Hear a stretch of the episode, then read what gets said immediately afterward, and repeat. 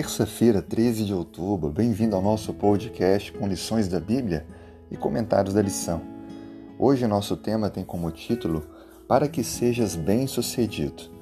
Em Josué capítulo 1, versículo 7, nós temos o seguinte texto: Então somente ser forte e muito corajoso, para teres o cuidado de fazer segundo toda a lei. Será que há alguma vantagem entre as pessoas que obedecem à lei de Deus e as que não obedecem? Sem dúvida alguma há. Todos os mandamentos de Deus foram feitos para o nosso bem.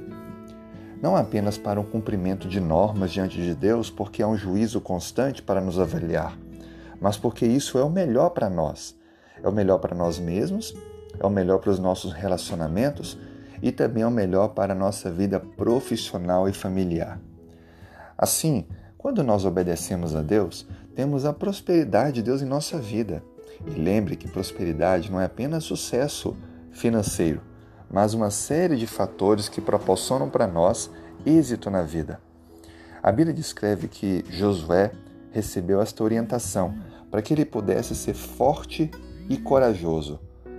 Forte para que ele pudesse manter os princípios em meio às lutas que teria das influências dos povos que não acreditavam em Deus, e corajoso para chamar a atenção daqueles que liderava, apontando assim as necessidades de tomarem decisões com respeito à mudança em comportamentos errados que diferiam da lei de Deus.